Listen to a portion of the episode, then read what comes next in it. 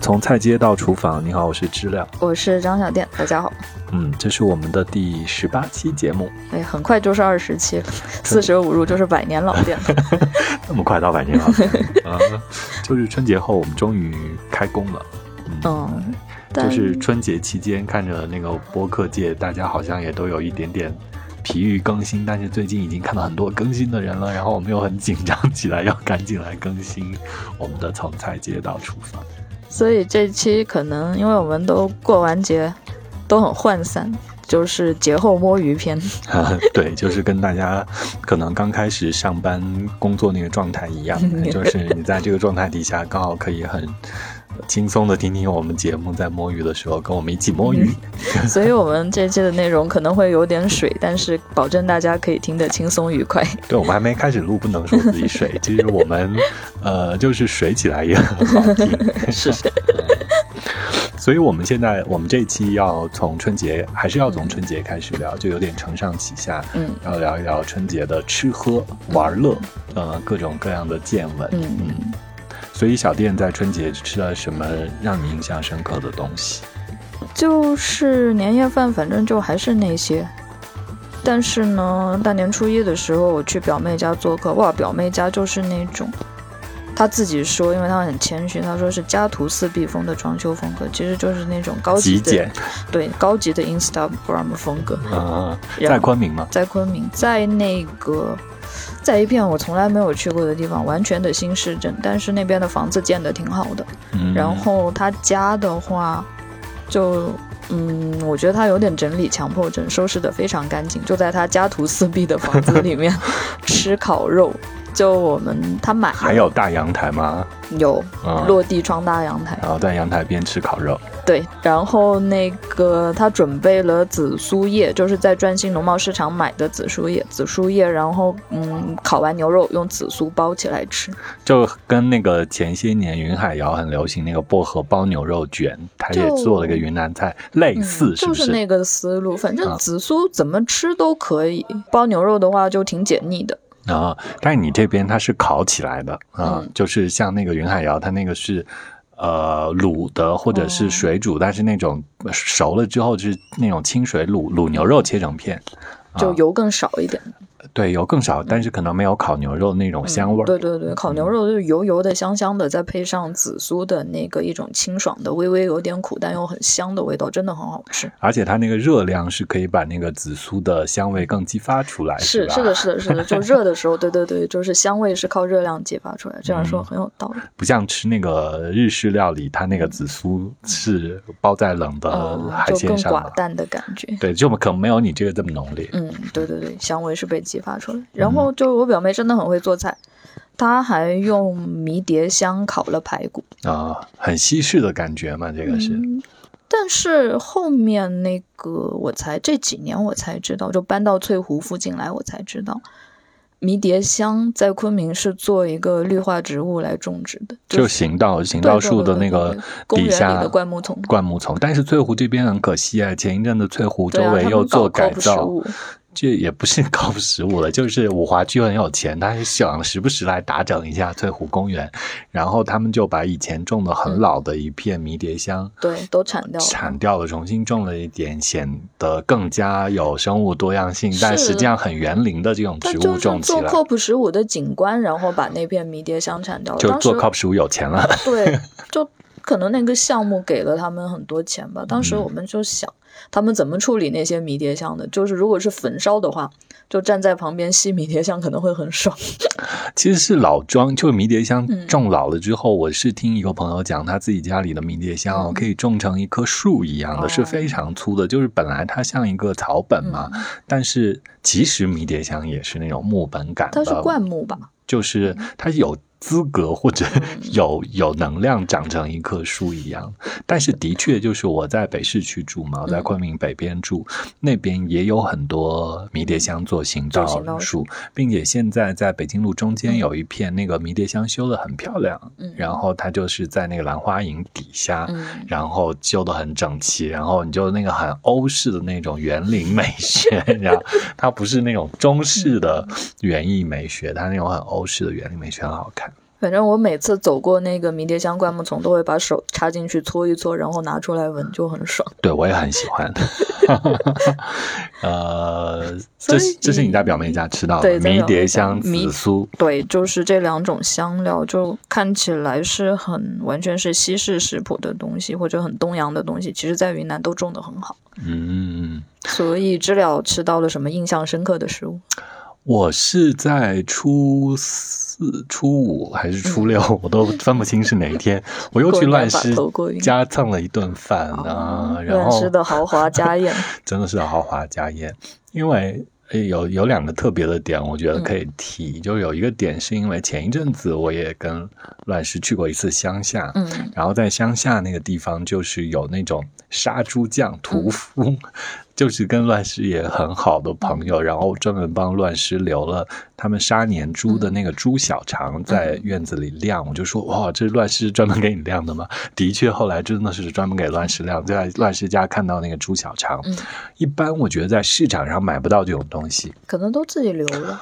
嗯，可能第一，我觉得没有人处理猪小肠吃，就是云南人很难处理。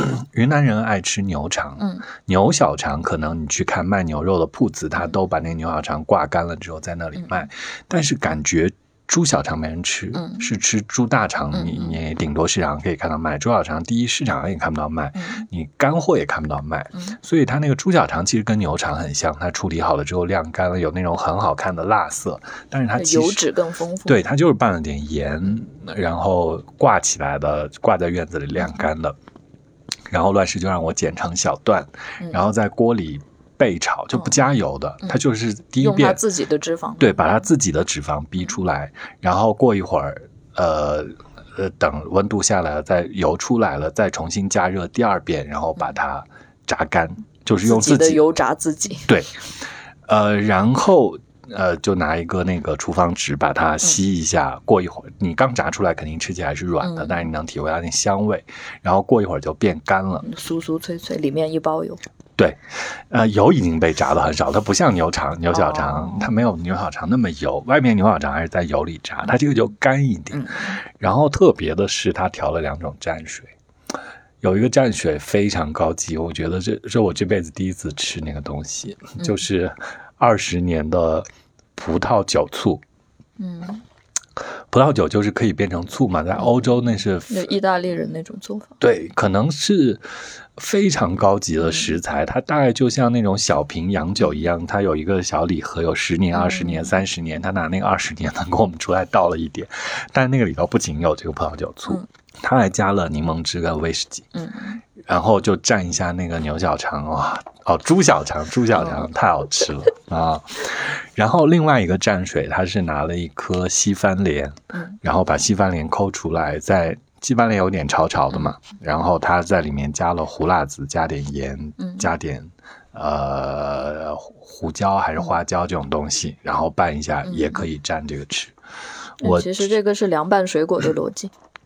呃，其实是蘸水啊，它其实是呃，它不，它不是让你空口吃那个蘸那个西番莲拌胡辣子，它还是你吃别的东西的时候可以过来蘸一下。就是那家雪儿泡菜，他们拌那个凉拌水果的时候，有时候也是会就是各种胡辣子调味料加进去以后，也会加一点西番莲，然后后面剩下的汤汁用来拌饭，啊，是很爽的。水果水果水水果浇水果浇饭，对。呃，就是那个以前拿猪油、酱油拌一下饭，现在可以拿那个水果和水果水果辣汁拌饭。天哪，怎么这么爱吃主食？好，这是我就是春节期间去乱世家蹭饭，就是特别惊艳的。东西我觉得每道菜都可以讲，但以后吧。但我觉得就是这个猪小肠真的很难得一见，就是我跟大家说了，大家也尝不到。就葡萄 葡萄汁醋，我觉得也挺难尝到的。这个其实像以前去欧洲方便的话，在欧洲买的话，但不便宜的。就是欧洲的葡萄酒庄里面，我朋友就是很爱吃的朋友，他们买过一瓶小小的一瓶，而且就我朋友是在喝醉了的情况下狠狠心买的，好像一瓶花了一千块左右，一百二十欧，非常贵，是贵的。我都我都自己没有我我自己没有勇气去淘宝上搜，我就是说我吃到了哦，我一直听说这个东西没有吃到过，这次终于吃到了，尝到了它是什么味道。啊，就是那个那个醋的质感，它也不是一般的国内的醋的质感，它有一点浓稠，嗯嗯，它有一点像那个甜酱油，就有那种甜酱油的那个浓稠的质感，或者蚝油那种浓郁的质感。那个我在法国的时候，我第一次知道这个概念，然后当时我就在维基百科上看了一下，它的那个就是。呃，就生产那种葡萄酒醋的，它还有很严格的一个生产标准，而且就是那个葡萄酒庄园很小产量的。对，一般不会葡萄酒庄很多，但是做这个的东西产量还是很小。而且要陈年嘛，对，你陈十年、二十年、三十年，哪里有 去去这样产啊？就是年份这个东西其实是最花钱的。但在欧洲有代替品，就是用醋兑的，勾兑的，就是一种 葡萄酒醋味道的醋。但凡就可能不一样，那那个就便宜很多，那个就是普通家常百姓会用的。是是，那难得吃到一次，我觉得我过年过值了。就吃液体黄金的感觉。蹭到蹭到，嗯。所以过年你有出去玩吗？嗯，我都在昆明哎，而且今年过年的这个天气很不好，就是在昆明，就是听着打雷下雨，感觉是怎么雨季提前了还是怎么样？今年这个雨下的就真的很烦人。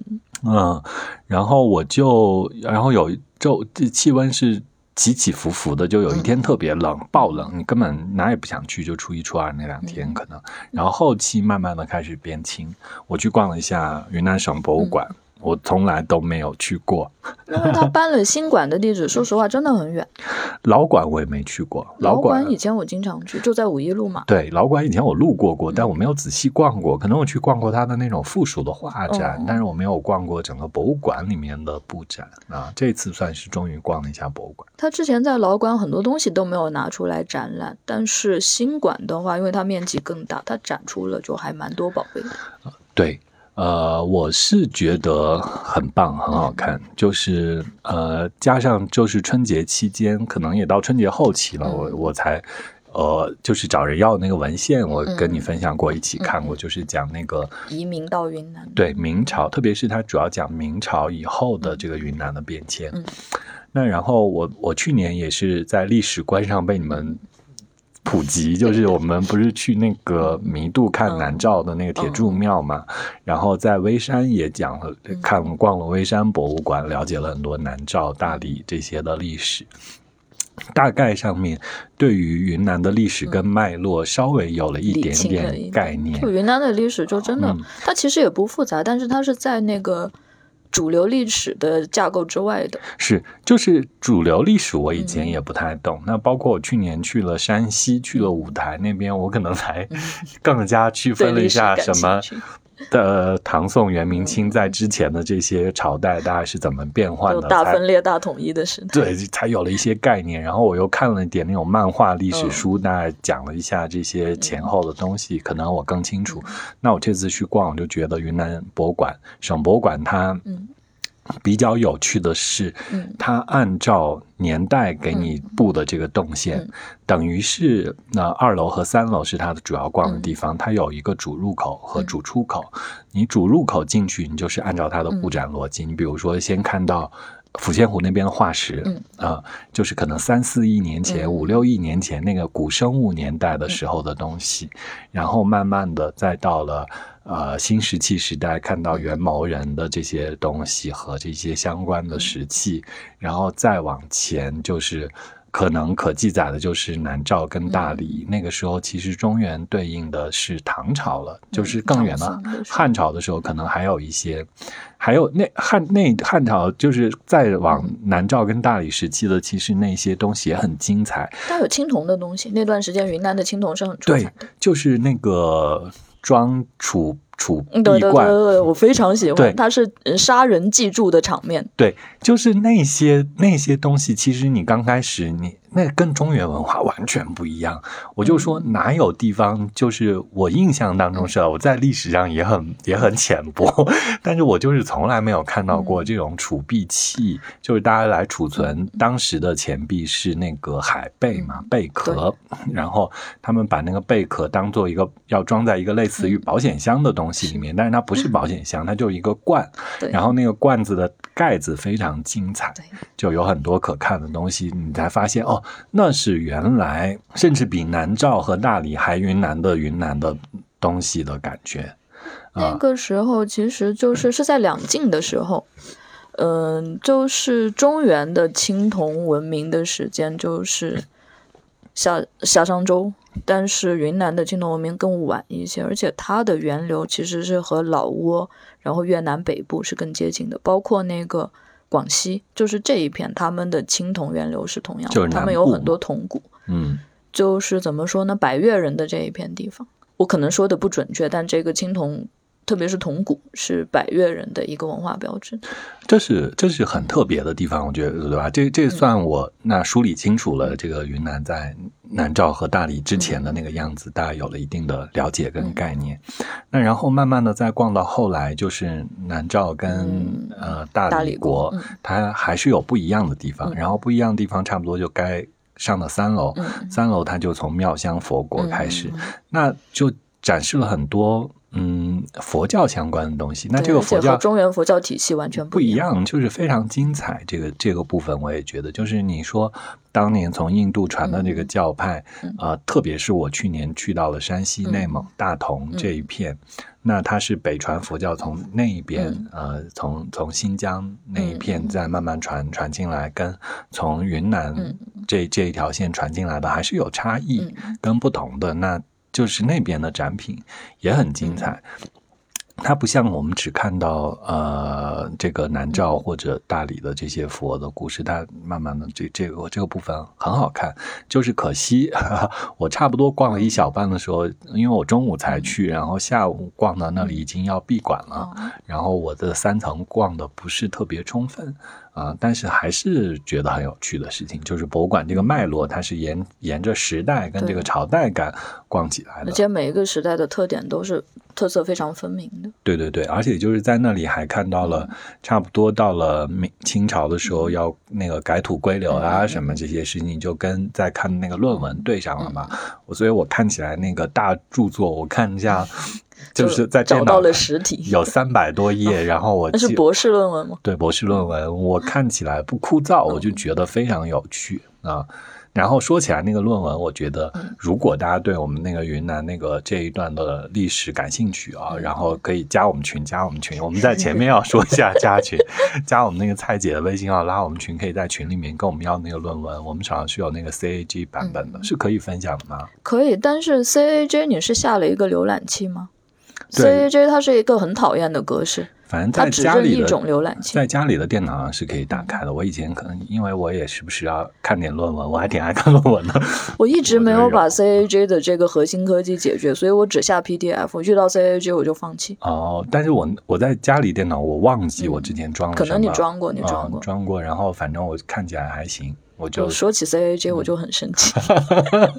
好，Anyway，就是如果大家想看，就这一段，我我现在看下来，第一个感觉什么？我觉得他是在不断的呃查资料，然后累积前人的一些研究经验来分析啊明朝开始的这一段屯兵屯田的故事，然后还包括有商屯。嗯，我觉得就是对于明朝来说，云南可能很像。呃，清朝的新疆，现在的新疆啊，新甚至清朝的新疆，对啊，就是就是这些故事，我觉得非常有趣啊。然后，呃，希望我我。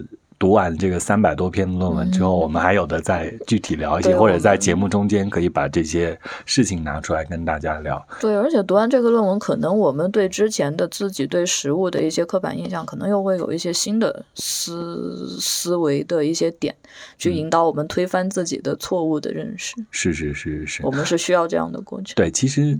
呃呃，你搁在，我觉得大家喜欢听我们聊云南，或者大家觉得云南的食物很有趣，其实跟这些历史都有一定的关系啊，因为它作为一个呃南部纬度跟海拔和多样性在这里又受到过，从明朝开始就受到过这种外来的。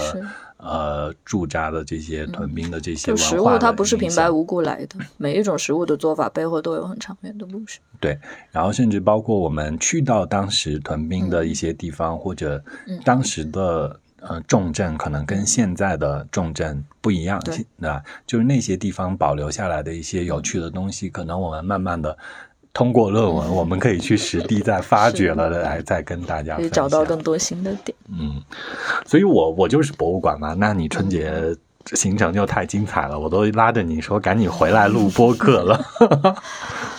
我春节去到了一个我可以离国境线最近的地方，有出国感，终于要解放，就已经可以看见对面越南的国门了。但是那个地方它不是河口，它叫做金水河，很多云南人都不知道金水河在哪。嗯，在哪里哦？在金平。金平。金平的最南边，但金平在哪里呢？就是对，金平在哪里？金平在红河州的最南边。呃，红河州最最南边不是河口吗？嗯，它是呃，红河州在东南，然后金平在正南边。啊，就是在红河州。呃，河口，然后还有金平，还有陆春三个边境线。之前我一直以为平边，平就是屏障的平，边是边疆的边。我一直以为平边是一个边境线，不是。后来去打电话问防疫政策的时候，平边它不是边境线。平边在那个河口北边吗？平边它的边，它和越南交界的地方被河口和金平包起来了，所以它虽然离越南也很近，但是它没有实际的边疆啊。然后，嗯，因为去金平的交通非常不方便，当时是坐了网约车下去。的地方，坐什么车？网约车啊，网约车。网约车就直达从昆明，然后约定了一个上车的地点。因为是往红河去，所以上车的地点是在红河宾馆。就是一个非常传统的 春城路那里，对对对，就是一种东航大厦传统约定。因为大家都是红河州的人，就红河州的人回红河，我们在哪儿见呢？我们就在红河宾馆门口。然后那个司机他不是红河人，但是他在红河边上，他是文山人。嗯，那个司机就非常有意思，我们一直在那儿聊天，然后就聊起来，就说文山那边不是种植三七嘛，就是一种很有名的中药材，然后价钱也挺好的。他就先讲起来，他有一个表哥，那个表哥运气不好，就红河州也挖矿嘛，就表哥去挖矿，倾家荡产把那个钱全投进去，然后挖到第六十天的时候，实在是没有钱挖了，就放弃了，然后把那个矿，他矿的嗯，就是包矿权是两万块钱买来的，然后他一万块钱卖给了另外一个老板。老板继续挖，挖了一点五米矿就出来，好惨哦！就是在矿区有很多这种悲惨故事。还有一个故事，这个文山种三七嘛，嗯，然后他这个表哥也种三七，然后就是，嗯，老板他种三七的成本是二十万，然后有一个老板来就爱跟他说，我八十万收你这一片三七，他说不行，我要一百万，然后就没有谈成。后来呢？他准备收三七之前下了一场雪，土就被冻住了，三七全烂在里面了，有一分钱没有。后面好像就捡了点残渣，卖了一万块钱。好惨哦！怎么都是这种悲惨故事？但是这个人他非常锲而不舍，后面他继续做三期，今年终于回本，就是这样的一个故事。就是还是有这，就是正能量结尾。嗯，就就就就就坚持下去，就是做这些这个名词应该怎么说的？就是做实业。做农业就是农产品的实业，就更不容易，靠天吃饭嘛。吃饭，而且靠运气，这是完全是赌。种三七也是赌，然后开矿也是赌，就看赌运好不好。后面就一直听着那个司机的，就各种就快乐的故事，然后就去到了一个地方，然后那个地方就突然植被就变了，然后司机就跟我说，这边是一个保护区，那边叫做分水岭保护区，已经进了金平了啊。这么这么快就到了？你们坐了几个小时？从昆明出发的话，我就是把那个 前面缩略了，因为司机一直在讲故事嘛，就很精彩，然后就也没有觉得旅途很难受。后面就是出了蒙自再往南，其实是我没有去过的地方啊。就但是那条高速路很直，我去过，我开过，就是从蒙自到河口嘛。那条路，天呐，我觉得是全云南最笔直的一条公路。道路况挺好的，嗯，高速公路非常笔直那一条。哦，那个你走那段，你走那段了吗？我说的，嗯就是蒙自到河高蒙河高速蒙河高速我没有走过，我去那边都是坐火车，啊，高速我没坐过。啊但是去金平的路也很好。嗯哦，那个地方，那个地方那块保护区应该还没有到分水岭，反正就是那片应该是属于个旧的一个呃保护区，然后周围的植被都是那种次生林，砍得秃秃的，又种了一点上去，然后种香蕉。但到了那一片的话，它的那个。嗯，比较原始的森林保保保护的还挺好的。然后司机就跟我说，那边山上有猴子，猴子会下山，因为那条路把猴子的那个之前的走的一条路给截断了。嗯哼就可能大家知道，在云南南部，然后就高速公路上会开一个缺口给大象过，嗯上面会画一个标志“当心大象”。其实，在那条路上，他们也开了一个缺口给猴子过，然后也画了一个标志“当心猴子哦，是有真的看到吗？”。呃，就是我们去的时候没有看到，但那个司机经常跑嘛，他说是挺容易看到的。哦，然后后面就一直往南边走，到了一个叫做蛮号的镇子。哦，蛮号是是这样的，它是一个水路码头，就是红河上的水运，就是从越南就逆流而上，嗯它是可以划船的。但到了蛮号以后，再往上的话，只能就换马帮走路，哦，或者马帮，呃，那个他把那个走山路把货驮到了蛮号，可以在那边装船，然后顺水下红，就顺红河，然后下到那个越南那边去。蛮号是一个很特别的地名，是那个呃耗子的耗，然后是那个蛮，是那个藤蔓的蔓。蛮号哦应该是傣语的名字，嗯蛮就是芒，就是像猛辣，然后就因为我记得这个名字是我也在那停下过，嗯我在那买了木瓜，红心哦，他木瓜。那边的水果价钱一点都不。就不是那种合理的价钱，因为他是做那啊种就过路车生意。如果你进啊到镇子里面，可以可以买，可能可以买到就价钱合理这。很多年前了，我也不记得，但我觉得大概是五六七八年前我去过。然后那个时候，我为什么记得蛮好？嗯第一，除了这个地名，是嗯那个时候，呃，我去元阳梯田，从蛮蒿这边走的是个老路，嗯现在是通了蛮蒿到墨江这边。嗯沅江这边是通条高速的、嗯啊，那个路是新路，感觉很好走。蛮号以后会变成红河州的一个就是交通的一个就就枢纽这样的，因为现在有蒙自到蛮蒿的高速是通的，嗯就是进了蛮蒿以后才换那个国是叫道，二级路吧，国道之类的，嗯嗯，国道 G 二幺九。但是呢，现在在修一条叫做蛮京高速，蛮京高速已经通车了，但是它还有小细节要调整，嗯就蛮号到哪里？嗯哪个金金平金平就概啊念上它已经通车了，实际上还没有通车，但今年之内肯定会通车的。然后后面哎，所以你走的是、你到了蛮号换国道二幺九，对，就穿过一个隧道，哦就进了隧道以后就开始到处起大雾。就我接着讲蛮号，蛮号是一个很神奇的地方，现在就那边还是一个边民，呃，往外去打工的一个交通的枢纽。嗯那边有大巴直达昆明，甚至有直达那个珠海。然后那边有一个人力中介公司，就在那边提供各种工作岗位。嗯然后非常实诚实，就在上面写明了工厂有点脏，然后什么五块钱一天饭管饱，然后还有什么每天工作的时长可能会达到十二小时。然后那家人力中介公司的名字叫做“天天上”，意思就是你去那边上班，你就要天天上班。哼，是这个意思啊，是不然少数民族或者有一些人啦，就是他们喜欢当天拿了钱就当天走，因为习惯了那样的生活方式嘛。但后面我和朋友聊，然后就是金平那边出去打工的，就很多就是打工五年，然后盖个房子，打工十年，然后或者打工五年买车，打工十年盖个房子，打工十五年就回家养老，是这样的。然后我在那边看到很多，呃，广东牌照的车也有，然后，呃，嗯，江苏牌照的车也有，浙江牌照车也有，还有那个重庆牌照的车。浙江人在红河太多了，不，我也以为是老板去做生意，不是的，嗯是他们过年把在那个他们打工在那边买了车，然后哦回去回去开回去的。啊，就说明那边的很多的那个就是农业劳动力外流，然后到了工厂，都是到这些这几个县市。这样，哎，其实我再说一件事情，我觉得就是整个红河州啊，因为一九零三年就开通了这个滇越铁路，其实大家愿意出去还是外界的沟通，有见识的，就有有习惯跟外界沟通。其实他们应该就滇越铁路这条沿线啊，就主要是红河嘛，红河这一片其实是云南早年最开放的一个，而且交通真的很方便啊，它很多条铁路。是啊，就是在中国其他地方还没有修铁路的地方，它已经有三条铁路。所以就是整个就是通滇越铁路的这一片的沿线的红河人，感觉还是比较开放，然后生活的好的，然后积极的。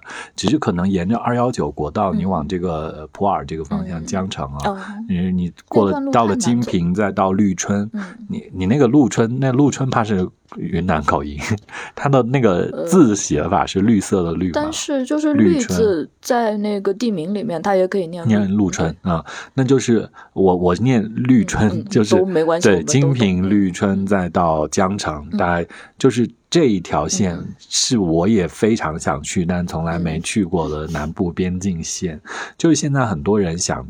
那个走老二幺九嘛，老二幺九就是可以从腾冲，从滇西北这个方向，腾冲到瑞丽，再到临沧沧源，然后再到那个那边还有口岸具具体记不得，然后慢慢的再到勐海。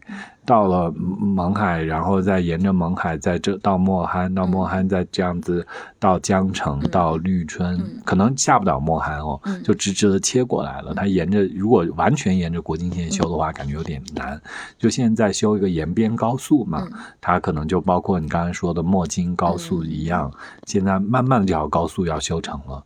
我觉得高速修成之后再去走那个国道，没有那么多大车，没没那么危险，就是国道就更值得，会更好，更值得去开车走。其实二幺九是一条顺着国境线走的一条东西向，云南东西向顺国境线。对，而且它更加贴国境线，嗯，啊，它不像那个高速路边沿边高速，它还是没有那么贴的，因为有一些达不到修高速那个条件嘛，它还是要稍微绕一下。对，因为国境很多时候都是山和河，然后。自然来划过境的，它可能自然条件就更难修路一些。对，所以你总体上就是春节期间，你去了一个真的是难以抵达的南部很神秘的地方。我觉得去到人不多，就是包括云南省内的人来说的话，呃，去到金平、去到这一片的绿春这一片去过的人不多。陆川我没有去，但是去到金平，我后面还要从金平往南边一直走，就走到了那个口岸。但其实以后，嗯，因为我之前去越南，我都是坐火车到河口，然后过个桥到老街去换火车这样的。下次如果我还有机会再去越南，一定有，一定有，我们要这样。现在真的很悲观。我愿意走一次，就到了金平，然后从金平去金水河。哦，对，金平还在修一条新的高速，叫京津高速，就是金平县城到金水河啊。然后这条高速修通，不修通的话，其实它路况不差的，是一条就是那种你翻过山以后就一直下山，然后下到坝子里，风景变化非常丰富的一条路。然后你到了金水河以后，你从那边出境，你就可以去到一个越南的叫做风土的地方。那。嗯，就是你第一次去金平嘛，就是整个除了我们，我们我觉得我们刚才讲的太多历史的故事了，就是吃喝上你有什么特别的体验吗？就是红河州的人，他们吃蘸水，真的他们很爱吃干辣椒蘸料。红河的蘸水好好吃哦。但就是我在红河，你知道我有有点怀念什么吗？就是昆明的油卤腐蘸料，他们不吃，他们很嫌弃油卤腐蘸料。哎，说起来，我刚刚跟你说到这个蘸碟，我的怀念是什么？我印象当中，他们蘸鸡的时候呀，在那个蘸潮蘸水里面有鸡肝，还有鸡肝、鸡蛋，这是哈尼人的做法。对，就是这个鸡肝不就像油卤腐吗？它就是 就很像这个。但是他们是吃那个吃鸡的时候，就吃鸡的时候会把鸡肝和肚子里的蛋掏出来，然后或者再煮两个蛋掏出来，然后做蘸水用来蘸鸡吃。如果你就只是在街边吃个烧烤的话，没蘸料就是很普通的干蘸料，很香，就是那种黄辣椒，很香很好吃。但我还是。怀念潮的，哎，可是红河人家吃潮卤潮蘸水的嘛？潮蘸水就卤腐枝条。建水石屏那一带是这样吃，金平他们的潮蘸水，他们吃的是油泡那个那个叫什么鹰嘴辣是吗？就小小的那个小辣椒，酱油酱油泡小雀辣。嗯，呃，就是那种辣椒的话。我不太习惯那种就是纯粹的辣，然后加上酱油的咸，我还是喜欢有一点红油，就还是四川人的吃法。对对，你还是还是颠东北就 是。对对对，颠 东北吃法。OK，那除过蘸料之外，什么让你印象深刻？还有我在街上，当时我就很想吃笋子嘛。哦，就是那个我坐车。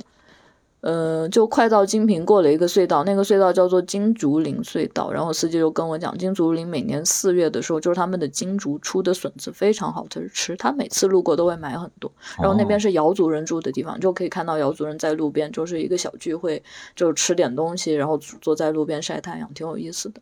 哦，金平有一个非常，就是嗯一个亮点吧。就是，特别是我去的时候，是过年的时候，各个民族的把自己的漂亮衣服穿出来，走在街上，对盛装打扮，争奇斗艳。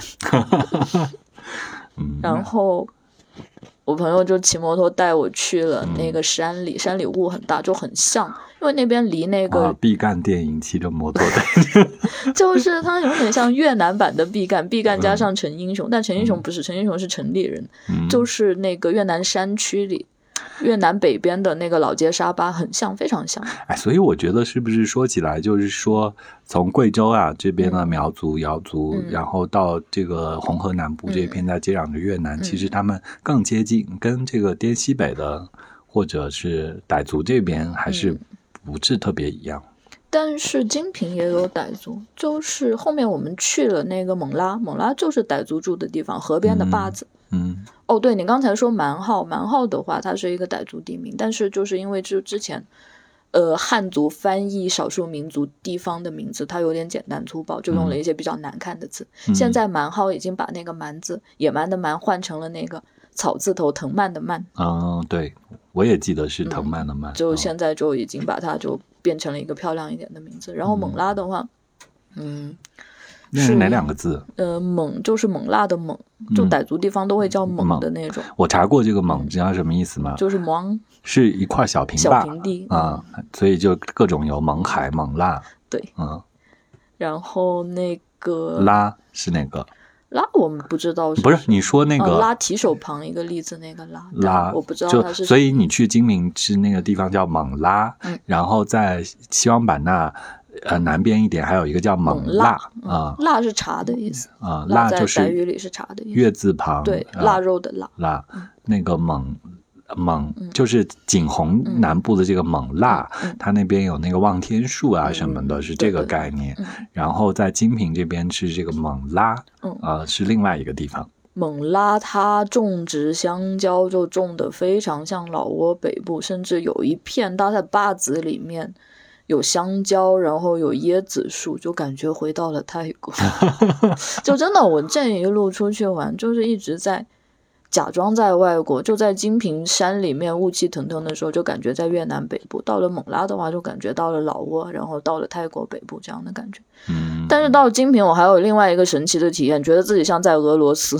你知道这是为什么吗？为什么？情绪突然激动。金平它是一个边境线，就出边境线，理论上来说是需要通行证。嗯，通行证呢，其他材料都很简单，就你住在哪儿，然后你的呃，你有四十八小时内的核酸，这些都非常简单，非常快。他们县城的县医院做核酸已经形成了一个产业链，非常流水线，而且很便宜，十块钱一次。但是呢，他要求你要打疫苗。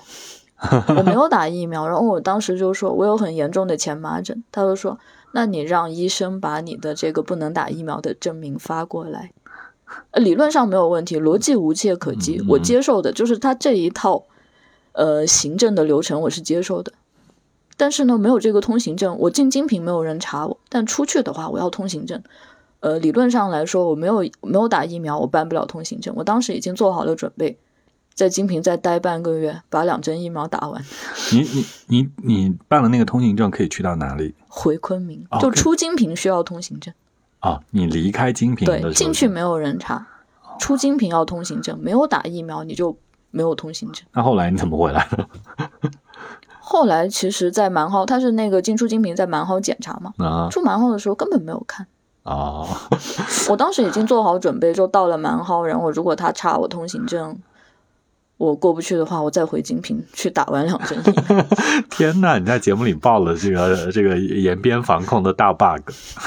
但是就是这件事情，其实这个要打疫苗才给通行证，应该是他们本地的一个加码。啊，但我觉得就是他们辖区要疫苗完成多少，他管他们辖区的户口就好了。我一个昆明户口，你凭什么管？啊，听起来就是昆明人很骄傲，就 又黑昆明人。然后我们说说，你从金平出来之后去了哪里？平边。平边大围山是个古早景区，也是现在景区的。就是以前就是看云南省天气预报会有那个平边大围山森林公园。哦，我要继续讲一下去勐拉为什么去勐拉去温泉。勐拉有一个温泉，就是那爱上了泡温泉野温泉。它那个温泉是一个非常大的温泉，然后出水口的水非常烫，但是嗯，因为蒙拉是一个很热的地方，我去蒙拉的时候可能是蒙拉十年里来最冷的一次，只有十多度。但从金平出来到了勐拉已经觉得暖和，因为金平更冷。就我去了一个很冷的热带。今年天气异常。然后那个勐拉那个温泉池子，就是边上有几户傣族人家把自己的木楼，它还不是主楼，它木楼木楼改建成了民宿，然后就可以住在那边。然后木楼里面没有洗洗淋浴的地方，我当时很诧异，我说他们怎么洗澡呢？后来才发现，在那个泉水口那边，他们引了一条皮管，二十四小时流温水。就要洗澡就去那洗就好，酷。然后那个温泉池还挺好的，而且就是因为现在因为它是那种公，就是当地村民泡的那种，当地村民会去洗澡的，像普瓢吗？嗯，比普瓢更野。普瓢温泉它起码还用那个男女分开，然后还用围墙拦起来。嗯，但它就是一个大池子，你爱怎么洗怎么洗。OK，就是普瓢的普瓢的事情，我们再找一期节目来跟大家讲。我们下次来讲我们的宝山，就呃，普瓢也是个奇怪的地方，就是大家不知道在哪里，不知道算了。但 我们以后节目里来讲，是很有意思，讲这个事情啊。只是因为我没去过精品，所以我要有一个对标，我们一起去过的地方来让我了解那是一个什么样的。嗯，然后它附近的那个就是村民也不多，就住在附近的村民会来洗澡。本来。按照防疫规定的话，那个温泉是不能开的。但是当地村民要洗澡啊，那就是我们去当地村民澡堂洗澡。我们不是去旅游景点，他们本来每户人家都会有那种自己搭个小棚子，做一个私人泡池。但因为为了防疫，私人泡池没有开。但就是。如果是大家洗澡的公共澡堂的话，性质就变了，所以我们去蹭了别人的公共澡堂，这样就真的还挺有意思。如果天气好一点，应该会更好玩。嗯，所以就是来云南玩，如果只是大理跟丽江这种基础的景区的话，就觉得其实没有意思。然后还是要走到 local 的地方。如果你有时间的话，就肯定还是往 local 的地方走，你就去乱走一走，反正就是一个试错的过程。就有很有可能，就是这个其实是吃和吃小产地、小批量的食物是一样的，你可能会吃到惊喜，但也有可能会去了一个莫名其妙的地方。但吃吃到难吃的东西和去到莫名其妙的地方概率还是小，你遇到惊喜的概率还是很大。对，反正就在云南，这个遇到惊喜的概率真的我觉得是很大。是啊，好的，后面就我终于混出了金瓶，然后被防疫政策卡。本来金平到平边是有直达班车的，后面因因为防疫，这个班车停了，所以呢，然后我就一直往北，本来是到一个叫做冷泉的镇子，那个镇子的话，就蒙自下来的车在冷泉，然后往东转到平边，但是呢，那不太保险，我又坐网约车回到了蒙自火车站。从蒙自火车站又啊，又再去平边，对，平边通火车，平边蒙自到平边的火车票十一块钱，半小时就到。哇，平边县城就刷新了我，嗯。他是跑的是老的滇越小米轨还是现在的？不不不，滇越小米轨早停了。滇越小米轨，但我们也去看了，等一下再讲。就是那个，他是走的那个那边，其实是以前是滇越铁路，后面昆河老路。嗯，然后现在又来了一条高铁，就平边是通高铁的地方啊，就是高铁一直通到河口嘛。对对，平边是河到河口之前的一个站。然后平边县城刷新了我对云南的地形的理解。我跟你描述一下，因为我好多年前也跑过这条线。我就是我是从也是春节带我爸妈，然后我们一起开车去到河口。嗯，然后那个时候我都还不会开车，是我爸在开。然后我印象当中是我们从河口回来，想要去一下平边，逛一下，但怎么遇上大雾，嗯，然后那个地很滑，感觉，然后开那个车一直在爬坡，我就有一点不敢。我说算了，我们不然不去了，嗯所以我们就没去到平边县城。下次你想去平边，坐火车过去。嗯哼，平边县城它是这样的，它也不是平坝，它也不是峡谷，就云南的这些镇，呃，城镇，它一般就是不然建在峡谷里，像金平就是建在峡谷里，非常狭窄细长的峡谷，嗯不然就是坝子，嗯。周围是山，中间平平的。嗯，但是呢，平边它整个县城是建在一个大斜坡上，斜坡，很大的斜坡。那它底下什么？是条河，或者是个峡谷？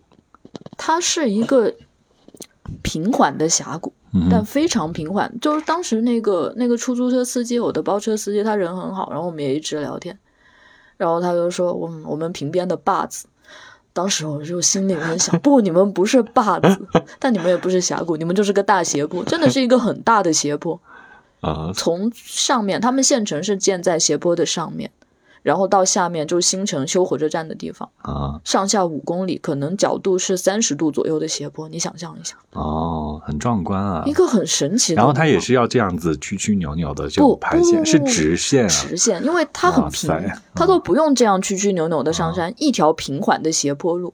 就你啊开上山的时候，当时我晚上到的嘛，嗯就是他从火车站然后开到县城，我都没有感觉他是在上山，哦，就是一个非常神奇的地形。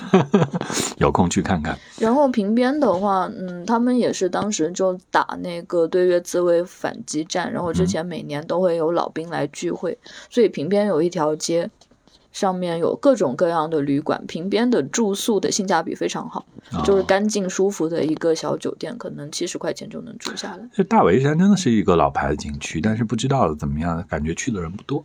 大围山的话，就是我们这次也没有去，因为大围山它现在就车能开上去，你自驾去可以 OK 的，但可能会有点难开山路。你不自驾的话，你要坐它的一个很无聊的，我非常不喜欢的东西，叫做景区交通车。所以那个大围 山我们没有去，但就是当时我们包车一日游嘛，早上出去的时候，司机把我们带到一个观景台，那边的云海是很漂亮的，啊，云海看到就是下面是大围山。啊，后面我们去了一个叫做白鹤桥的地方，那个地方有一个火车市场。对，就是我这次出去玩，泰国火车市场就很像那个 Samasa 空的那个火车市场，但是呢，因为是过春节，过春节的摆摊的更多，就是当时当地的那个铁路局专门调了四五位工作人员。在路边值守，让他们不要把摊子摆到铁路上。哇，这很酷啊，这很有趣。那在卖什么本地的东西，但有草果芽。食材哦？你草芽在那里买的？他们那边平边的话，后面我看了一下，平边的水果，它产芒果，它山上就开垦了很多那种山坡的缓坡，它种三种东西：嗯芒果，然后荔枝，嗯还有草果。啊，就它的经济，它当地特色的经济作物是这些。但是哎草果它要有点遮阴吧，它就它可能套种吧，住在种在那个林下。对，它可能上面种什么，然后下面种草果这样嗯。，我我印象最多见到草果的地方是那个独龙江嗯啊，去独龙江的有一年的那个季节，他们嗯可能刚好在收割。就峡谷里温度够的地方种草果。对对对，然后感觉他们都种在大树底下。嗯然后平边就是那个白鹤桥很有意思，然后白鹤桥它有市场上面盖了一个新的市场，没人去嗯，有摆摊的，但是那边摆摊的就是卖一些蔬菜，但是生意最好的一个摊子是卖鸟食的，因为他们那边就是喜欢养鸟。非常喜欢鸟，我就问那个。嗯，他们养画眉嘛，我就问卖鸟食的那个姐姐，我说这些画眉是逗用来逗的画眉的吗？她就说也有逗的画眉，也有唱的画眉，就是分文画眉和武画眉两种。然后就一群男人就在一个石墙边，石墙边挂了很多鸟笼，他们自己的鸟带出来，然后在那边看斗鸟。可是画眉现在应该是不可以养吧？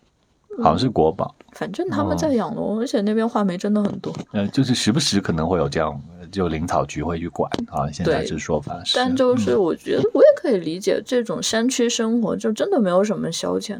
你要靠逗逗鸟玩。对，嗯，那你在那个市场里买了什么？我在那个市场就我带给你的礼物草果芽和甜笋。都是在那里买的哦。对，我在金平也看到，但我我从金平带的话就很重嘛，后面我就去到平边的那个哎就白鹤桥，所以你在那有吃吗？没有，你是拿回来了？对我直接带回，但在那边我吃了一个他们当地很有名的凉鸡，就白鹤桥的凉鸡。嗯，有什么特别？嗯，它的鸡是一整只煮的，它的鸡的品种不错。嗯，就品种是那种我能接受的鸡，它不是非常羊、非常快速生产线做出来的鸡，但它也不是那种骨头很硬的土鸡，然后肉质还挺紧的。嗯嗯，就吃了它的凉鸡。那它是那个红河式的，有鸡肝和鸡蛋的蘸水吗？没有，它不是哈尼人的吃法，那边应该是汉族人的吃法吧，感觉是。嗯然后在那个菜市场上就看到了很多盛装打扮的人，就交换物资。酷。就但是那个。嗯，我在市场上看到了芒果，但那个时候应该不是平边芒果的收获季，我就问了那个摊主，这个芒果是哪里产的？摊主还有点不好意思，说是景洪芒果，就是他们当地水果就还是那个外地运进去的，而且春节前后嘛，有很多车厘子和草莓，就北方水果，省外水果。嗯，但是说起来那个草果芽我也没有吃，就因为我昨天拿回去，然后今天还没来得及吃。对你试试看它的是什么样口味？对，但是真的云南人非常热爱草果，呃，就是我来云南之后啊，我的那个做菜习惯跟风格，我也大胆的用起了草果，因为以前是这样子，就是你做一个卤料或者你烧一个肉，需要用一点这些香料的话，大概心里面的印象是说你要克制的使用它，对。你不要用的太多，用的太多有时候过过犹不及嘛，它会显得苦，或者就没有那个香的感觉，肉。的香味吃不出来。对。但是，因为比如说现在这几年大家煮那个热红酒的时候，就是你就是说丁香你一定不要放多了，就是你放多了之后它就变了，那个就太夸张了，不像好。喝中药。对对对，就之前其实就在用草果这个香料上，也是觉得稍微有一下点缀一下、克制一下就好了。后来我发现云南人不克制用草草果，你比如说在思茅吃他们那个草炒鸡啊，他们那个草果味儿非常重。然后割的草果也非常多，不管是炒还是煮，他们总之做鸡这个料理的时候，他们就非常用草果。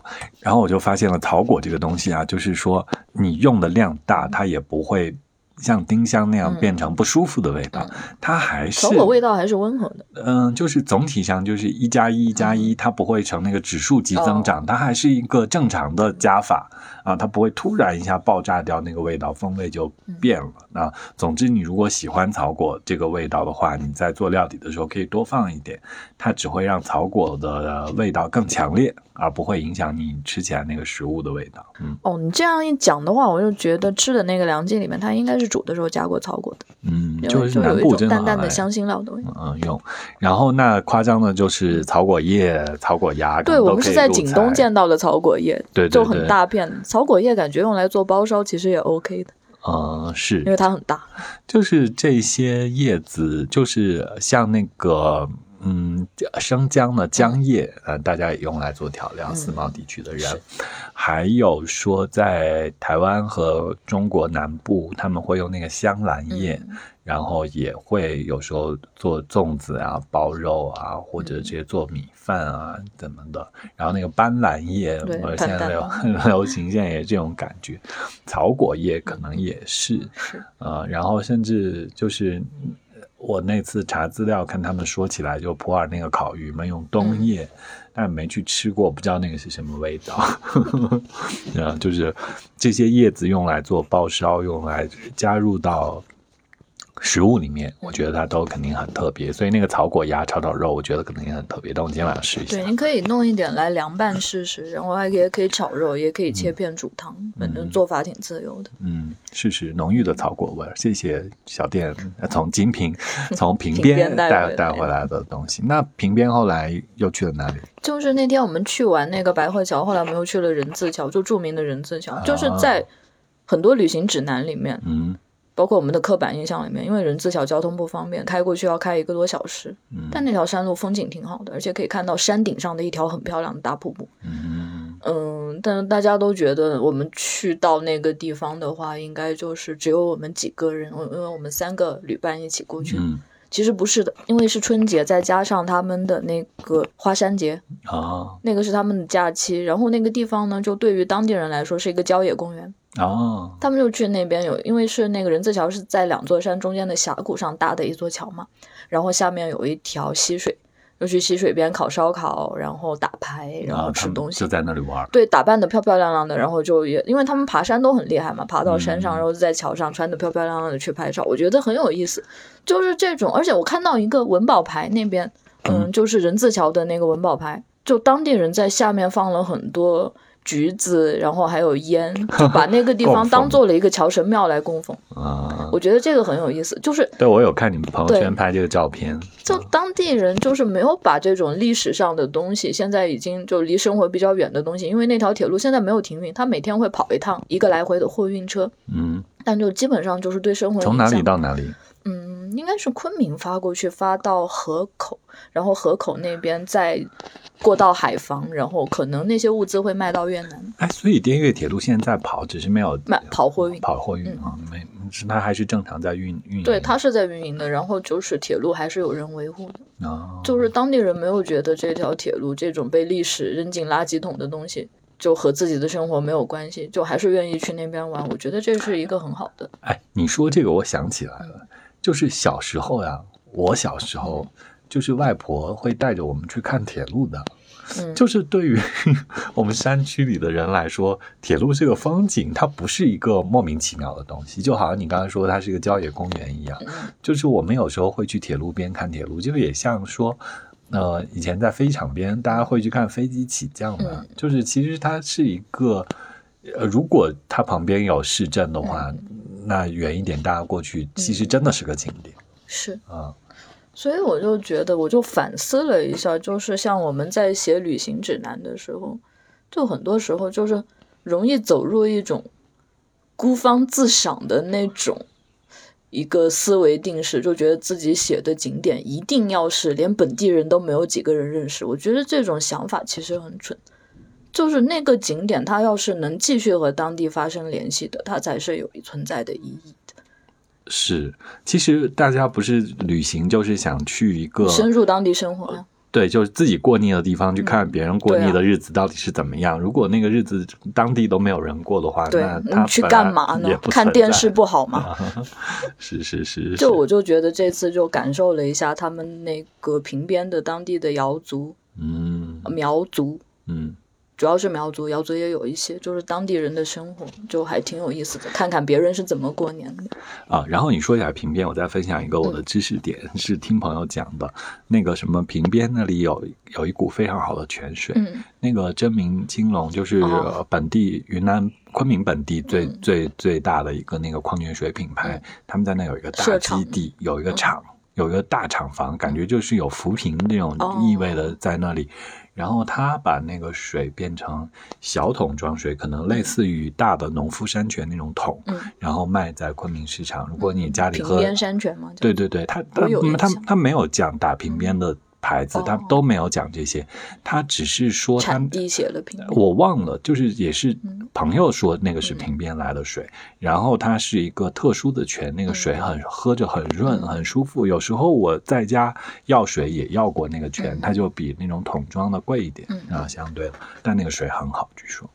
我是在平边住旅社的时候，也不是旅社小酒店的时候，就他们配的好像是平边山泉。嗯，当时应该更仔细的喝一喝。对，那个水挺有名气的。所以我说，你看前一阵子是在那个大理开那个威士忌酒厂啊，就是这类酒厂，其实如果讲水推挑水源的话，呃，当然香格里拉呃往北边高山那边肯定也有很多那种卖出来很好的泉，但南边好像感觉精品这个可以，呃，平边这个水可以卖到昆明来，那它的水可能真的是好的。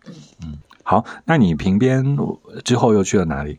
沙甸，沙甸是我一直很想去，一直没有去。你描述一下沙甸之于云南到底是一个什么样的地方？就我讲起来，就是跟这个火车站有关，觉得印象刻板印象里面。沙甸是这样的，它是就滇东南的一个，就当时屯军屯民屯进来，因为就是忽必烈带兵打云南的时候。有很多就是色目人嘛？那比元朝呃比明朝还远，是元朝是？然后他是这样的，就色目人是就中亚的那些信仰伊斯兰教的，参加了这个军队，然后就来到云南，就把云南打下来之后就屯在那边。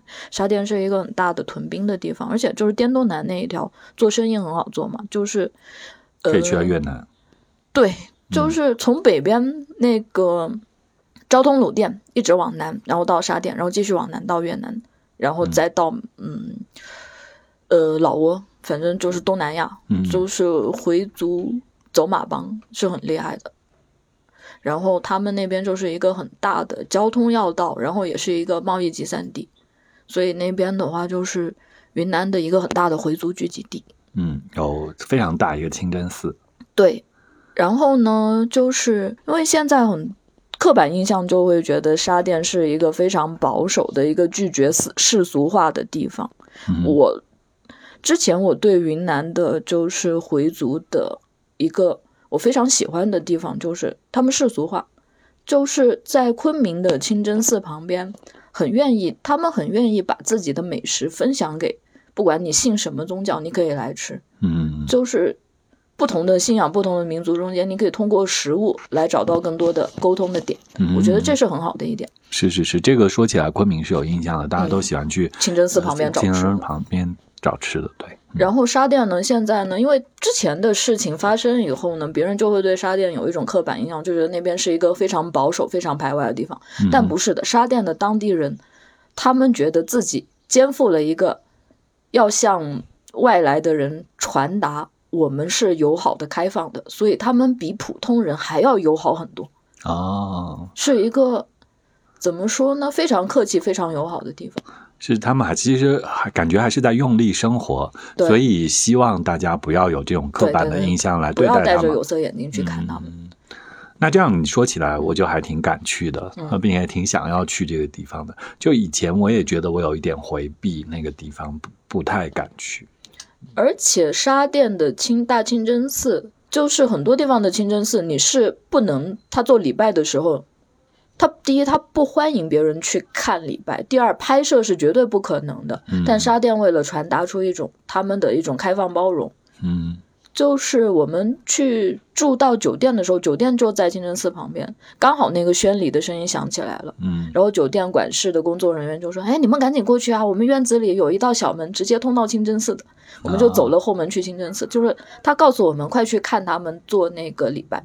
是是，一般他们不会的，他们就是拒绝，对，不信你没有信这个宗教嘛，你不要去凑这个热闹。而且就是很多人架了摄像机在拍那个他们做礼拜的场景啊。对我用“礼拜”这个词可能不太准确，但我现在一时想不起来准确的词用哪个词，反正大概就是那个意思。嗯，就是你往里面拍摄一点问题都没有。他们也希望通过媒体向外界传达，就大家都是正正常常过日子的人，不管信仰什么。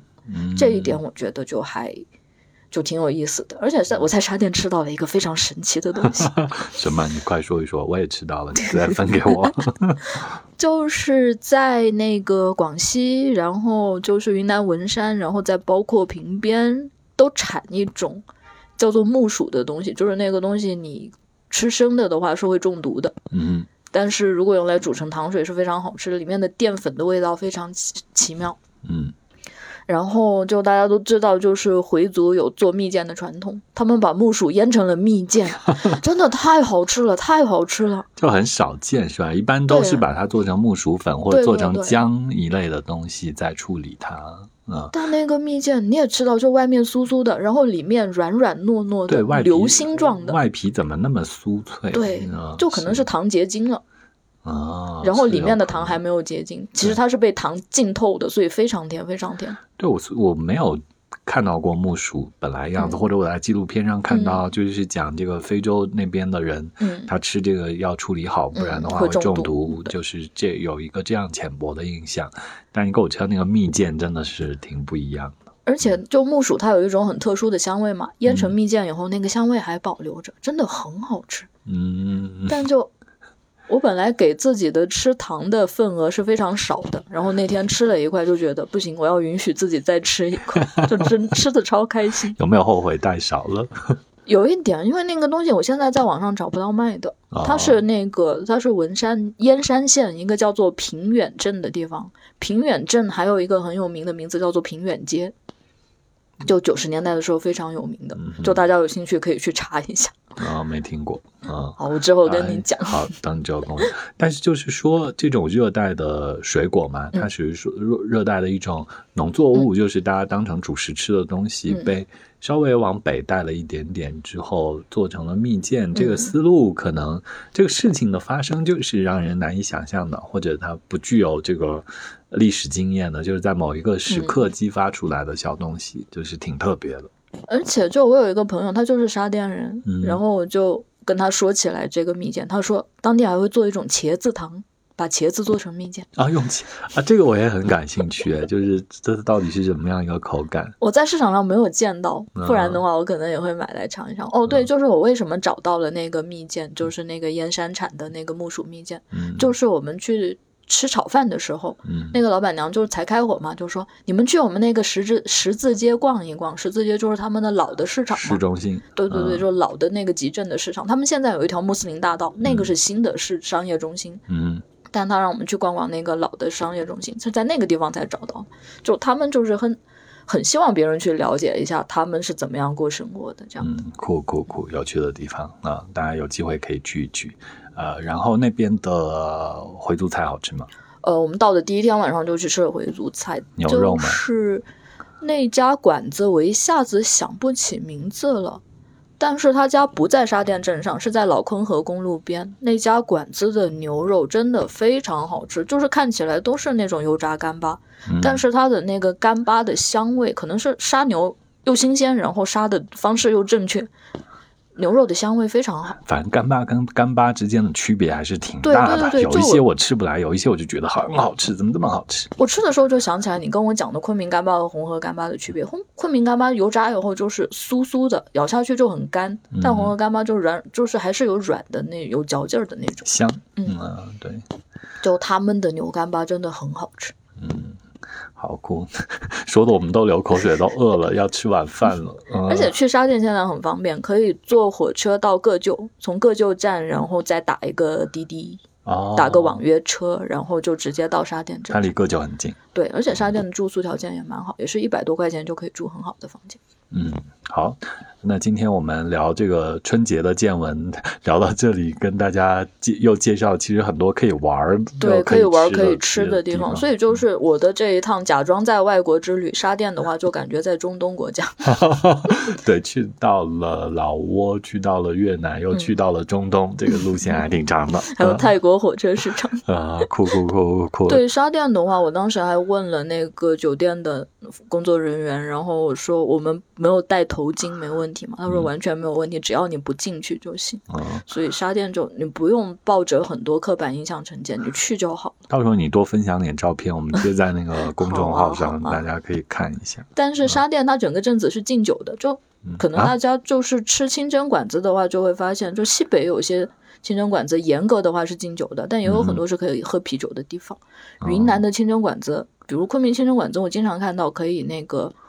喝小桥酒的那种，但沙店对对对，沙店是严格禁酒的，就你不要在镇子上喝酒就好。哦，酷酷，其他的就没有什么。嗯。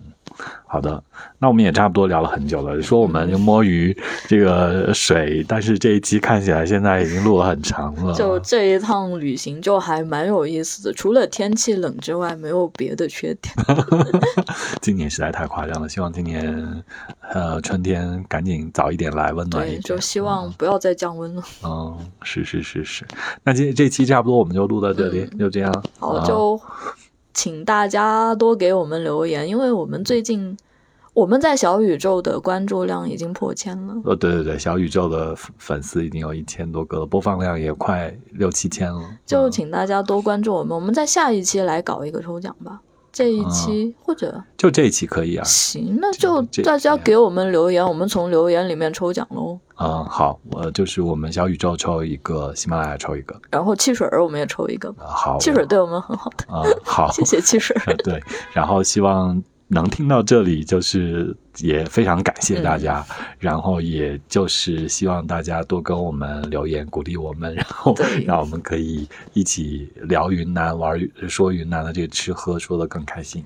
就也请大家就嗯，不管留言也好，或者加我们的微呃加群，先加蔡姐的微信微信，然后拉你进群也好，我们就可以多沟通。也希望能听到大家分享一下，大家过年的时候吃了什么，去了什么有趣的地方。嗯，好的，那这期就是这样了。我是知了，我是张小店，拜拜拜拜拜。